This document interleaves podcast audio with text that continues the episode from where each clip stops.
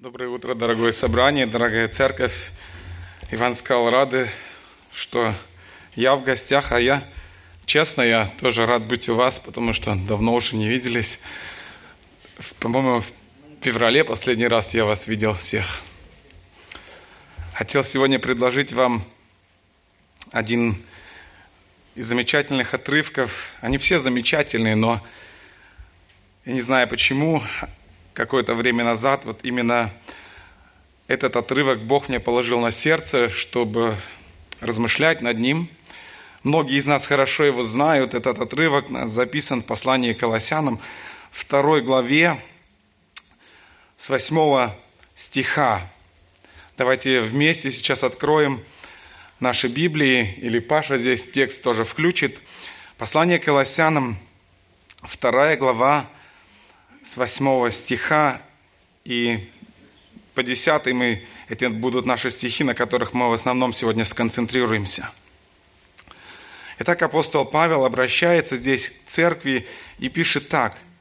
«Смотрите, братья, чтобы кто не увлек вас философией и пустым обольщением по преданию человеческому, по стихиям мира, а не по Христу, ибо в нем обитает вся полнота божества – телесно, и вы имеете полноту в нем, который есть глава всякого начальства и власти. В нем вы и обрезаны обрезанием нерукотворенным, совлечением греховного тела плоти, обрезанием Христовым, бывшие погребены с Ним в крещении, в Нем вы и совоскресли, веруя в силу Бога, который воскресил Его из мертвых, и вас, которые были мертвы во грехах и в необрезании плоти вашей оживил вместе с Ним, простив нам все грехи, истребив учением бывшее нас рукописание, которое было против нас, и Он взял его от среды и пригвоздил ко кресту, отняв силы у начальств и властей, властно подверг их позору, восторжествовав над ними собою. Так как я уже сказал, мы сосредоточимся только на стихах с 8 по 10, в основном из этого отрывка, который говорит об одной из величайших драгоценностей Священного Писания, об истине о том, что Иисус Христос совершенно достаточен для всех вопросов жизни и благочестия. Слава Господу за то, что Он оставил нам свое Слово, которое нас научает, которое нас обличает, которое дает нам опору в жизни – которая говорит нам о том, что является настоящим смыслом жизни. Знаете, сегодня мы живем в то время, когда вообще люди о Христе слушают. Люди соглашаются говорить о том, что да, мы признаем, что Христос существовал как настоящая историческая личность. Даже люди даже говорят о том, что да, Христос нам нужен, действительно признают Его божественность в том, что Он действительно обладал божественными качествами, но если задуматься, когда мы говорим о христианстве, когда мы говорим о людях, которые верят в Иисуса Христа, мы можем задать себе вопрос и задуматься, а всегда ли так бывает, что действительно в жизни люди, верующие в Иисуса Христа, действительно на самом деле по-настоящему полагаются только на Иисуса Христа. И, наверное, не надо долго думать, мы можем сами ответить на этот вопрос, к сожалению – так бывает не всегда. И вот так было в церкви и в колоссах, и поэтому апостол Павел обращается и пишет эти слова церкви. Дело в том, что там появилось ложное учение. Были люди, которые предлагали в дополнение к Иисусу Христу, в дополнение к тому, что проповедовал Иисус Христос, они предлагали еще нечто, еще пытались что-то добавить. Они говорили, что окей, Христос это важно, соглашались точно так же с этим. Они говорили, окей, Христос Божий Сын, пророк, Мессия, но есть еще что-то. И вот так жили люди тогда, в то время, когда апостол Павел обращался к ним и писал к ним эти слова. Павел обращается, заметьте, к верующим, обращается к церкви, к тем, кто принял Иисуса Христа, он так и пишет о них. Он говорит о том, что вы приняли Христа и ходите в нем. Да, смотрите, интересно, то есть они ведут образ жизни согласно истинам, которые, о которых говорил Иисус Христос. Но тем не менее, смотрите, интересно, апостол Павел, обращаясь к верующим, тем не менее, он предупреждает их об опасности. Он говорит им все равно, смотрите, чтобы кто не увлек вас.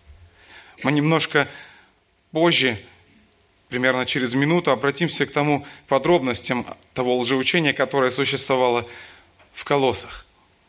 Так вот, апостол Павел обращается к христианам и говорит, смотрите, чтобы кто не увлек вас. Если мы сегодня верим в Иисуса Христа, если мы сегодня считаем себя верующими, то значит апостол Павел обращается точно так же и к нам сегодня и говорит, смотрите, чтобы кто не увлек вас. Почему? В чем дело? Апостол Павел говорит о том, что и существует реальная опасность. То есть мы видим из его слов, он говорит, смотрите, чтобы кто не увлек вас. Смотрите, интересно, вот это слово «увлек», оно означает уводить кого-то в плен, уводить кого-то в рабство, как военную добычу. И он говорит к христианам и говорит, смотрите, чтобы кто-то не увел вас от истины в плен. Смотрите. Еще один интересный оттенок этого слова «увлек» – то есть увлек, да, мы сразу представляем себе нечто, что привлекает наше внимание. Не, не что-то такое, что, на что неприятно смотреть, но речь идет о том, что это нечто, что предлагают эти учителя, ложные учителя, которые были тогда. Павел говорит, это привлекает внимание. Вспомните пример Евы, когда дьявол обратился к ней, мы читаем Бытие 3.6, написано – и увидела женщина, что дерево хорошо для пищи, и что оно приятно для глаз, и вожделенно, потому что дает знания, и взяла плодов его, и ела, и дала также и мужу своему. Это было привлекательно. И Павел описывает здесь, в этом послании, как действуют те, как действовали те лжеучителя, лжеучителя которые пытаются прельстить, который пытается увлечь. Он пишет в четвертом стихе, в этой же главе, он говорит, смотрите, это говорю я для того, чтобы кто-нибудь не прельстил вас вкрадчивыми словами. Он говорит, они действуют так, они обращаются к вам вкрадчивыми словами, то есть пытаются привести убедительные доводы, и они действительно могут казаться убедительными. То есть подобно, например, как защитник в суде, адвокат в суде. Если даже человек виновен, он его защищает, и он представляет факты таким образом, чтобы его оправдать, то есть чтобы дать виновнику, по сути, уйти от наказания. Еще одно интересное значение этого выражения «прельстить вкрадчивыми словами» может означать в нашем русском переводе «заговаривать зубы», то есть говорить приятные вещи с целью обмана, подобно тому, помните эту сказку из сказка про голого короля, помните, да, когда ему говорили «Ваше Величество», это такой прекрасный материал, который даже и вы не чувствуете его веса, они его одевали, как будто бы делали вид, что они его одевают, а в итоге, помните, а король-то голый, то есть на нем не было одежды, они ему просто говорили приятные слова. И вот таким образом Павел говорит, смотрите, смотрите, чтобы кто не увлек вас вкрадчивыми словами в рабство лжи, от истины, которую вы знаете, в рабство заблуждения. И Павел здесь представляет для того, чтобы мы знали, чтобы быть внимательными, на что обращать нам внимание. Он говорит об инструментах, он говорит философия и пустое обольщение. Это инструменты, которыми действовали эти лжеучителя. Вообще, само по себе слово философия, мы знаем, да, что это ну, любовь к мудрости, стремление к мудрости. И Священное Писание поощряет нас, по сути, к мудрости, к тому, чтобы стремиться к мудрости. И мы знаем, что стремиться к знанию, например, в естественных науках, математике, химии, физике, географии, изучать языки, изучать Священное Писание, это нормально, это, это, это хорошо, это доброе. Но Павел говорит здесь не о философии в целом, а он называет философией именно то учение, которое преподавали эти люди в колоссах. Эти люди пропагандировали философию, которая, по их утверждению, была необходима в дополнение к учению Иисуса Христа. Это была смесь модного в то время одного из направлений философии и смесь иудаизма. Так вот они говорили, что той истины, которой проповедовал Иисус Христос, недостаточно, необходимо еще некое дополнительное знание, тайное знание, которое доступно лишь им, тем учителям, которые о нем говорят.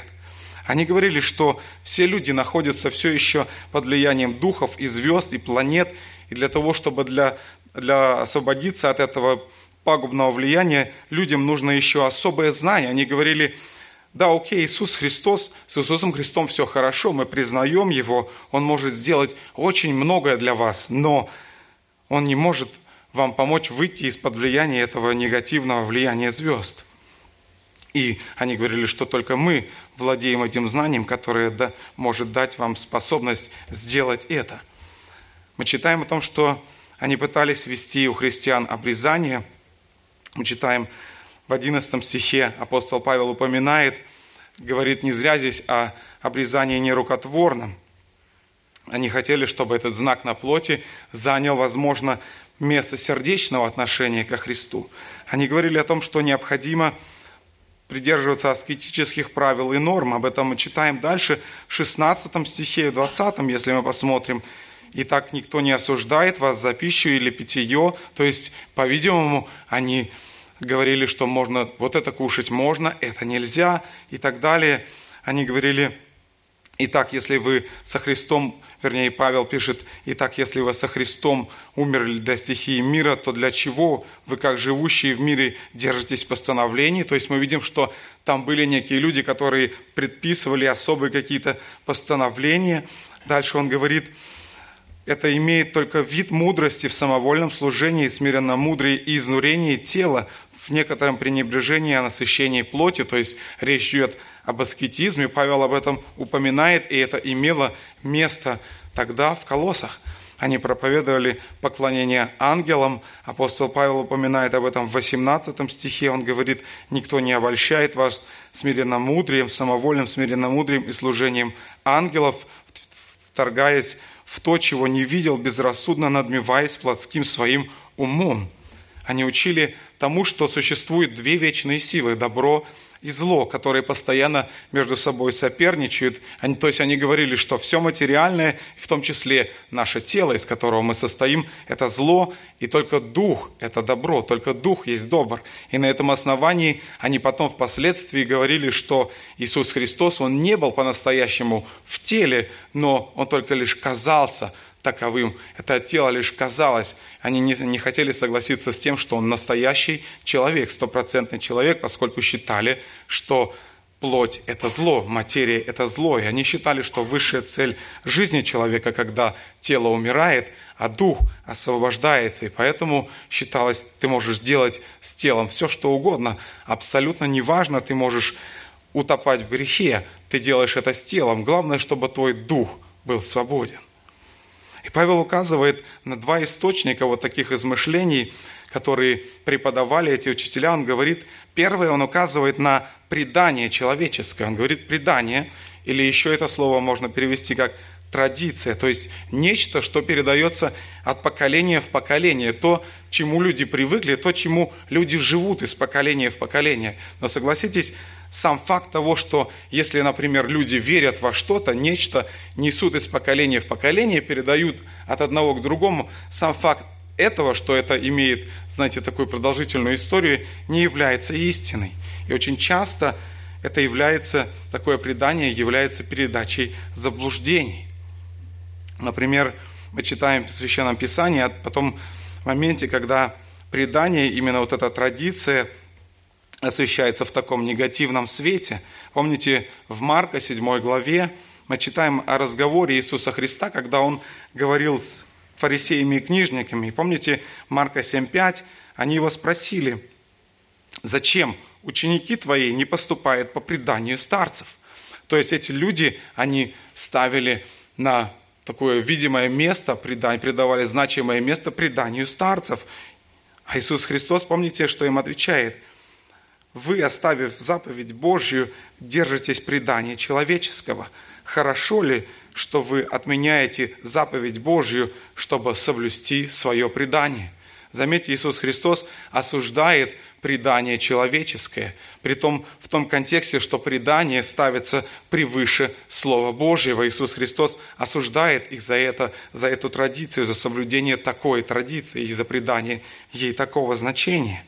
Апостол Петр говорит о язычниках и о том, что также и у них есть традиции, которые они также, которыми они также живут. Он говорит о них так. 1 Петра, 1 глава, 18 стих, он пишет, «Нетленным серебром или золотом искуплены вы от суетной жизни, преданной вам от отцов».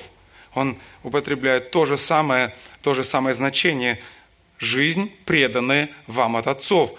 Он то же самое говорит о традиции, о предании. Если посмотреть на общество в целом, например, не взять не примеры Священного Писания, а, например, возьмите пример теории эволюции. Люди очень часто, ученые даже прибегают к одному избитому аргументу. Они говорят, ученые всегда в это верили. То есть речь идет о том, что во всех вот этих выше приведенных примерах эти вещи передавались и передаются из поколения в поколение, и на основании этого люди принимают это за истину. Но апостол Павел говорит о том, что это так не всегда. Он называет учение то, которое преподавали в колоссах, он говорит о том, что это произведение человеков. Они говорит, он говорит о том, что вы поступаете так по надмению своего ума, и оно не имеет никакого основания в Священном Писании, поэтому он называет его пустым. Заметьте, не всегда слово «традиция» или «предание» сразу имеет такую негативную окраску. Бывают же, согласитесь, традиции, которые нормальные, хорошие, добрые традиции. Но проблема наступает тогда, когда она ставится либо на выше Священного Писания, ее соблюдение ставится на один уровень или превыше Священного Писания, либо, если это ложь, которая передается из поколения в поколение. Апостол Павел указывает здесь еще на один источник ложной философии, который, который преподавали эти учителя. Он говорит «стихия мира».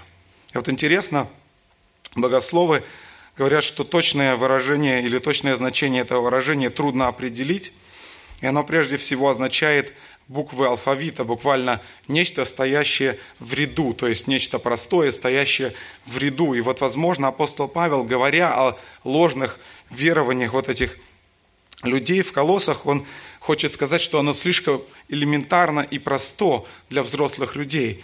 И он хочет этим сказать, что это инфантильное уверование в, это, в, эти, в эти вещи, которые предлагают эти ложные учителя, оно отличается от настоящего понимания истин Священного Писания.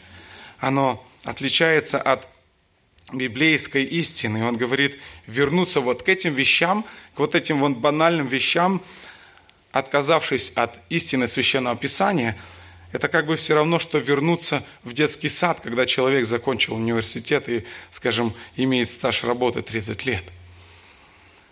Апостол Павел в послании к Коринфянам пишет о том, что в первой главе, первое послание Коринфянам с 18 стиха он пишет – о такой логике человеческой. Он говорит, ибо слово о кресте для погибающих юродство есть, а для нас, спасаемых, сила Божья. Ибо написано, погублю мудрость мудрецов и разум разумных отвергну. Люди очень часто пытаются мыслить на основании своей логики, пытаются проникать в тайны Божьи и объяснять то, что не понимают своей, с помощью своей логики, пытаются уложить в свой разум Бога когда он там не умещается, они прибегают к каким-то своим выдуманным аргументам, чтобы он поместился в этой маленькой коробочке, Творец всей Вселенной. Апостол Павел пишет, говорит, где мудрец, где книжник, где совопросник века сего? Не обратил ли Бог мудрость мира сего в безумие? Ибо когда мир своей мудростью не познал Бога в премудрости Божией, то благоугодно было Богу и родством проповеди спасти верующих. Юродством проповеди для людей кажется это безумием. То, что Иисус Христос спасает по вере, для людей кажется, по человеческой логике, это кажется безумием. У этого слова «стахея», которое буквально стихии мира с греческого звучит как «стахея», есть еще второе значение, которое говорит об элементарных духах мира и особенно о духах звезд и планет, о чем мы уже упоминали. И сегодня еще есть люди, которые серьезно верят в астрологию, люди, которые носят амулеты какие-то, люди, которые читают серьезно, на полном серьезе принимают газетные полосы, не начинают свой день без того, чтобы прочитать, что говорит на сегодня астролог. В древности это влияние было еще больше. Такие примеры возьмите, как История говорит о том, что Юлий Цезарь или Октавиан Август или Тиберий или Александр Македонский, они безоговорочно верили во все то, что говорят звезды. Мужчины и женщины в древности, они верили в то, что звезды определяют их жизнь. То есть они говорили, что если человек родился под счастливой звездой, то все будет хорошо, неважно, что ты делаешь и как ты живешь. И если ты родился под несчастной звездой, или несчастливой звездой, то все равно, что ты делаешь, конец у тебя будет все равно печальный.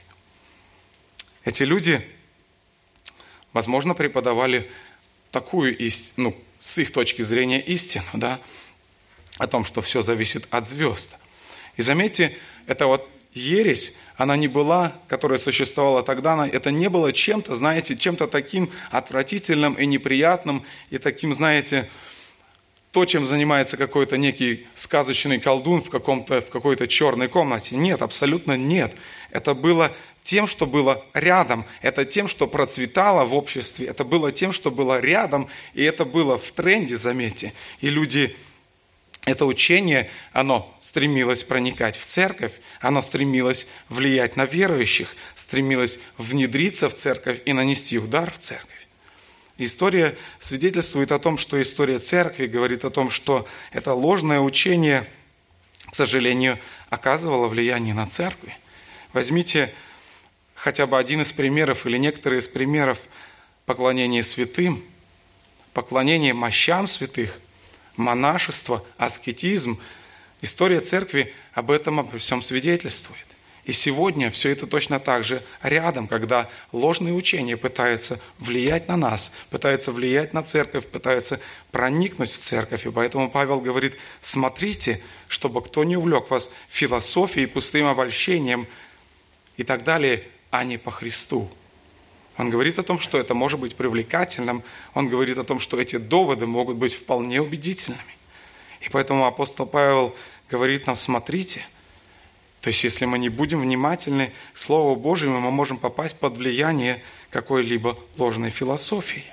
И Библия говорит, что такая опасность существует всегда. Помните, Евангелие от Матфея, Иисус говорит, 7 глава, 15, с 15 стиха написаны слова Иисуса Христа. Он говорит, берегитесь лжепророков, которые приходят к вам в овечьей одежде, а внутри суть волки хищные.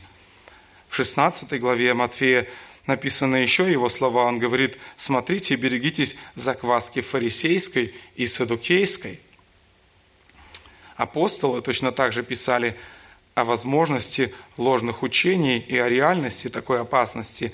Апостол Павел пишет в послании Ефесянам, старейшинам, он говорит, смотрите, я знаю, что по отшествии моем войдут к вам лютые волки, не щадящие стада, и из вас самих восстанут люди, которые будут говорить превратно, дабы увлечь учеников за собою. И дальше он говорит, посему бодрствуйте. Смотрите, апостол говорит, я знаю, что так и будет. Эта опасность существует – послании филиппийцам он пишет, берегитесь псов, берегитесь злых деятелей, делателей, берегитесь обрезания. Петр также говорит об опасности ложных учений. Он пишет во, второе послание, во втором послании с 3, в 3 главе 17 стиха, он говорит, «Итак, вы, возлюбленные, будучи предварены осем, берегитесь, чтобы вам не увлечься заблуждением беззаконников и не отпасть от своего утверждения». То есть Павел дает вполне конкретное предостережение. Он говорит, смотрите, будьте осторожны. Он приводит нам эти аргументы, чтобы мы были внимательны, чтобы кто не увлек вас. Эта опасность, она рядом. Эта опасность, она постоянно дышит нам в лицо. Разве нет сегодня церквей, которые учат о том, что кроме Иисуса Христа должно быть еще что-то?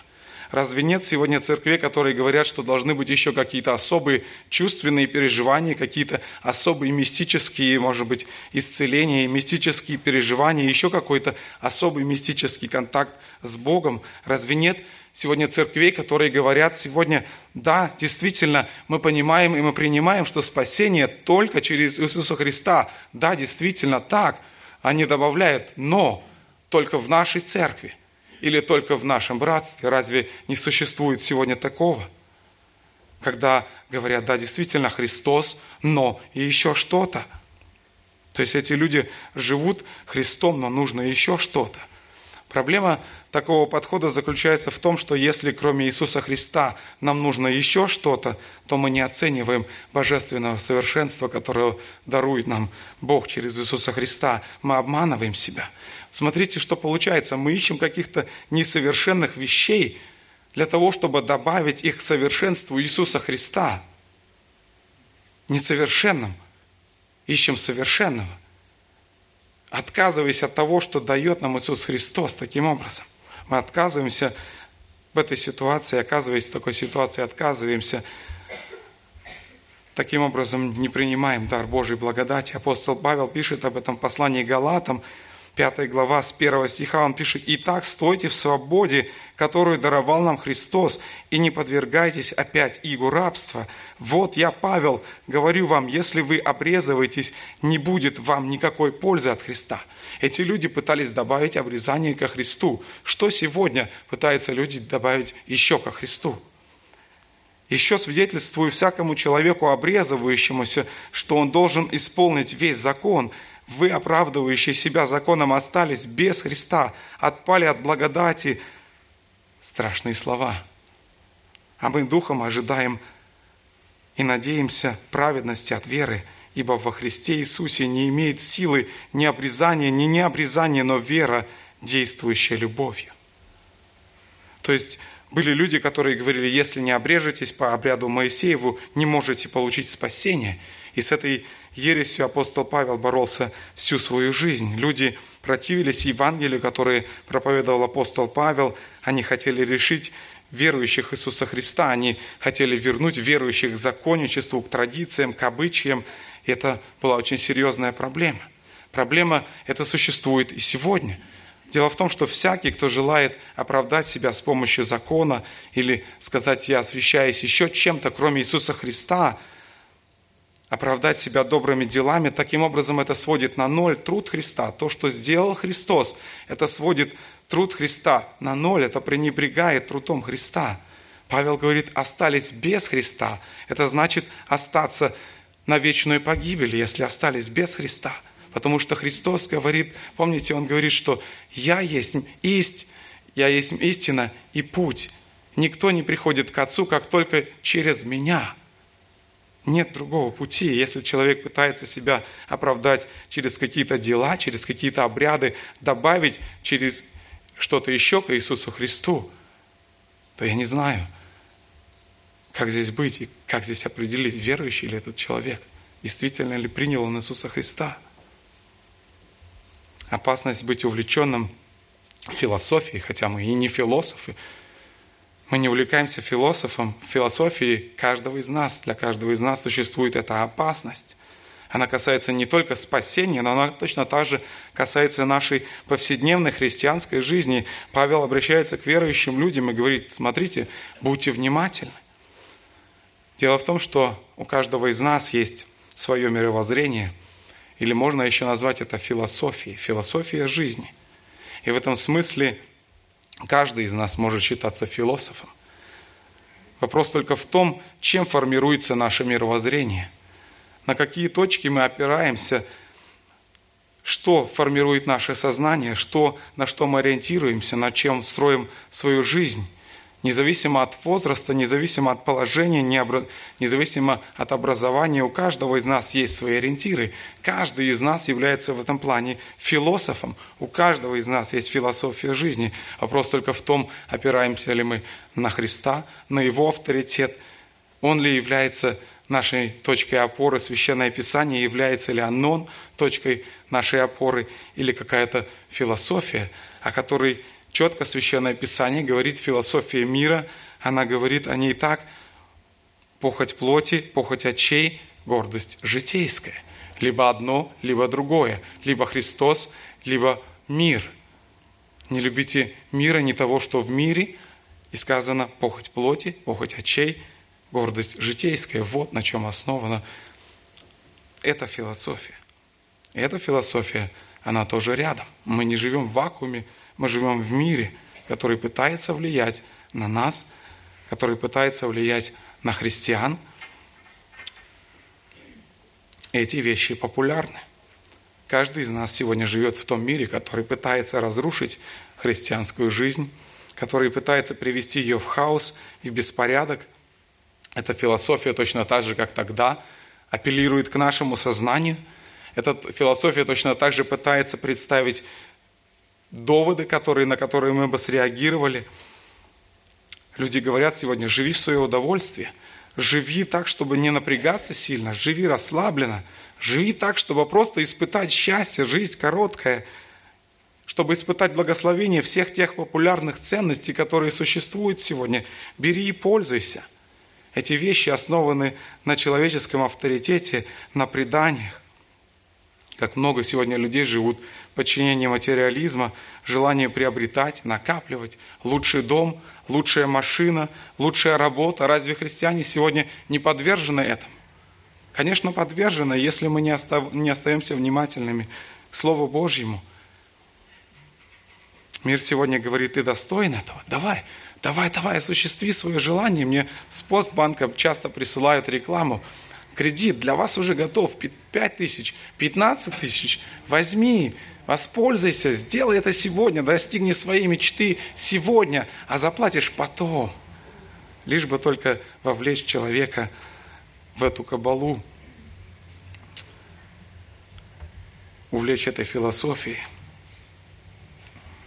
Апостол Павел предупреждает христиан, как тогда, так и сегодня, смотрите, смотрите – похоть очей, гордость житейская, сегодня тоже пропагандируется. Ты в центре. Ты в центре, посмотри, ты в центре мира. Делай все для тебя. Ты достоин, и все это привлекается, представляется в привлекательной форме. Павел говорит, смотрите, чтобы кто не увлек вас. Смотрите, чтобы эти вещи не стали формировать вас, чтобы ваши действия, ваше мышление, ваши вкусы, ваша манера одеваться, ваше отношение к людям – Смотрите, какими ценностями, на основании чего все это формируется. Смотрите, чтобы не оказалось так, что вы строите, строите и строите, и в результате оказались у разбитого корыта, как он пишет в первом послании Коринфянам 3 главе, «Ибо никто не может положить другого основания, кроме положенного, которое есть Иисус Христос. Строит ли кто на этом основании из золота, серебра, золота, серебра, драгоценных камней, дерева, сена, соломы, каждого дело обнаружится. Ибо день покажет, потому что в огне открывается, и огонь испытает дело каждого, каково оно есть. Он говорит о том, что будет время в жизни каждого человека, наступит тот момент, которого, когда откроется все, на чем мы строили. Апостол Павел говорит о том, что все то, что построено на человеческой философии, он называет его пустотой – Пустое обольщение, ложь, да еще и пустая. Всему этому апостол Павел противопоставляет Иисуса Христа. Он говорит о тех благословениях и привилегиях, которые верующий имеет в Иисусе Христе. И апостол Павел, говоря об этом, он прежде всего говорит о Христе, об основании, о личности. Он говорит о том, что Христос – совершенный Бог и совершенный человек. Он пишет, «Ибо в нем обитает вся полнота божества телесно». Мы уже упомянули это, то, что Колосская ересь отрицала божественность Иисуса Христа, и они не принимали то, что Он действительно мог быть Богом, и не принимали то, что Он мог быть на самом деле стопроцентным человеком. Они также и отрицали, что Он был на самом деле стопроцентно в теле. И апостол Павел отрицает здесь, в этих стихах, все эти точки зрения, он говорит о том, что в нем обитает вся полнота божества телесно.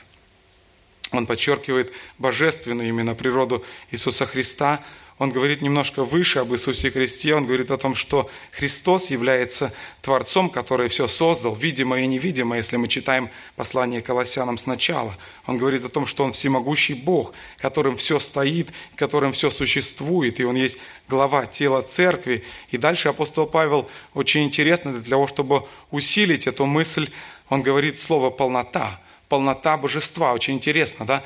Божество, да еще и полнота. Апостол Павел добавляет это неспроста. Дело в том, что это греческое слово, которое он употребляет в оригинале, это самое сильное слово в греческом языке, которое подчеркивает превосходство. Это слово звучит как плерома. То есть он хочет сказать, что если существует вот эта полнота, все остальное, что ниже этой полноты, оно просто, ну, есть либо полнота, либо она неполная. И он добавляет это и говорит, полнота божества. Иисус Христос является совершенством или полнотой божественности. Он Бог. Во-вторых, Павел говорит о том, что он является стопроцентным человеком. Он обладал физическим телом, когда был в теле, когда, и когда воскрес. Он точно так же воскрес в теле. И дальше он говорит о благословении, котором верующий в него имеет. к сожалению, не успеем по времени сейчас говорить о всех этих моментах. Я просто, может быть, коротко хотел коснуться всех нескольких моментов. Он говорит, и вы имеете полноту в нем. Он обращается к верующим и говорит, вы имеете полноту в нем. Что это значит? Когда Бог сотворил человека, человек был абсолютно счастлив. Мы читаем бытие, что человек был с Богом, он имел общение с Богом. Мы читаем об этой атмосфере прохладе дня, имел общение, мы можем себе это представить. Человек был счастлив, он имел это общение с Богом, он пребывал в этом единстве с Богом. Когда грех разорвал эти отношения, ворвался в жизнь, разорвал эти отношения, человек ушел от Бога, человек потерял этот настоящий истинный смысл жизни, потерял это настоящее истинное счастье. И Бог, что Он делает? Он приходит к человеку в Иисусе Христе. Мы читаем Евангелие от Иоанна. В начале было Слово, и Слово было у Бога, и Слово было Бог. И дальше с 14 стиха мы читаем эту замечательную весть. Он говорит, и Слово стало плотью и обитало с нами полная благодати и истины, и мы видели славу Его, славу как единородного от Отца, и от полноты Его все мы приняли благодать на благодать, ибо закон дан через Моисея, благодать же и истина произошли через Иисуса Христа. Бог в Иисусе Христе пришел к человеку, чтобы человек снова мог иметь это настоящее счастье, мог иметь снова настоящий смысл жизни – нет ничего более важного для человека, чем иметь эти настоящие, снова восстановленные отношения со своим Творцом.